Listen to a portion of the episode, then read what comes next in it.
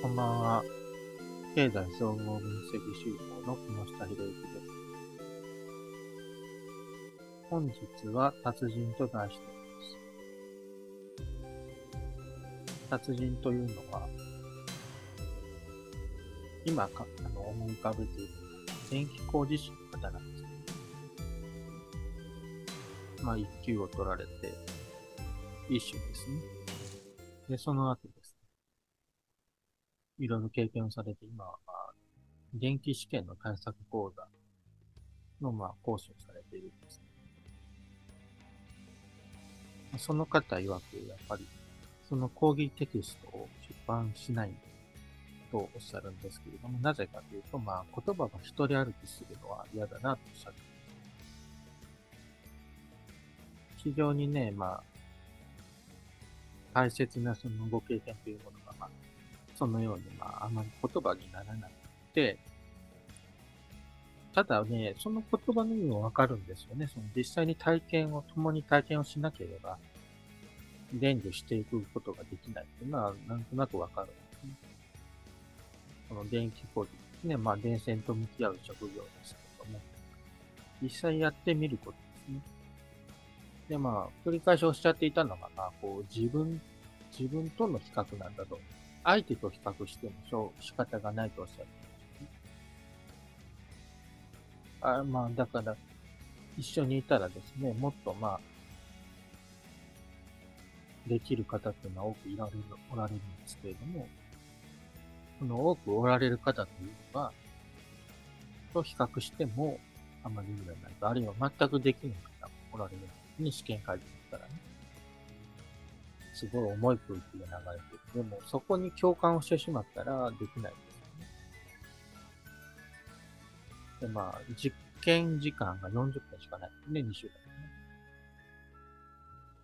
で、その限られた時間内で、こう、テキパキと仕事をするんですけど、やっぱり焦ると失敗をしてしまう。ね。失敗をしてしまうと、さらにその訂正をするためにですね、時間が取られてしまう。ただやっぱり自分との会話なんだ。だから、こう、あらかじめイメージが大事だとね、どんな風にやっていくか。でい、いろんな課題の、まあ、手順をあらかじめイメージしておく。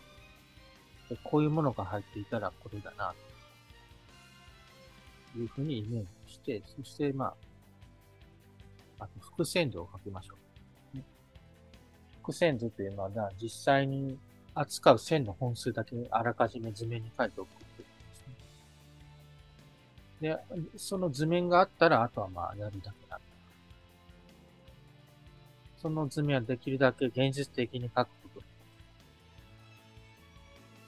まあ、概念的な図面ですね。試験問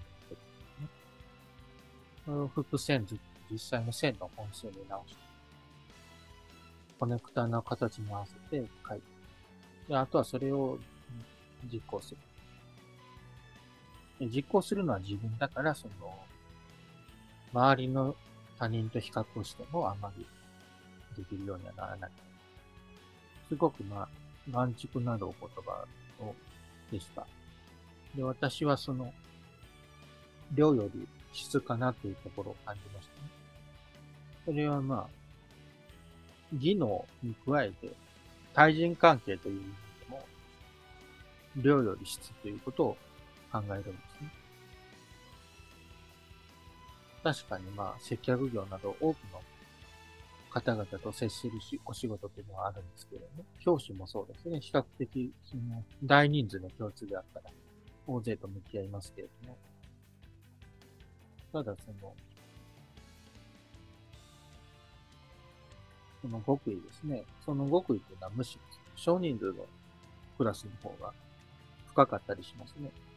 これはだからまあ、量より質ということを意味しているのでしょう。なかなかその、私も質の高い課題をクリアするの疲れた大勢の人々と朝と出会いで街へ繰り出していったということはあります。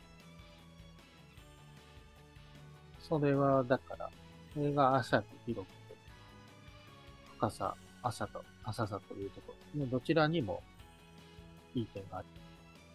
食料品などを、やっぱり、安く分配することで、その共存共有が図られるわけです、ただ、電気工事は本当一生もんです。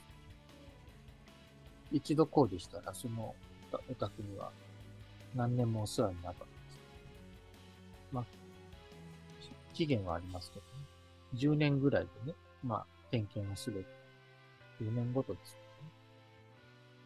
点検は数年おきにして、リフォームはね、十、何十年後期にしましょうっていうことになったわけです。ただその長い期間お世話になるものなので、まあ、本当長期的な視点でね、落ち着いて仕事をするのがやっぱり料理必要だなと思いました。ありがとうございます。また来週もお会いしましょう。ごきげんよう。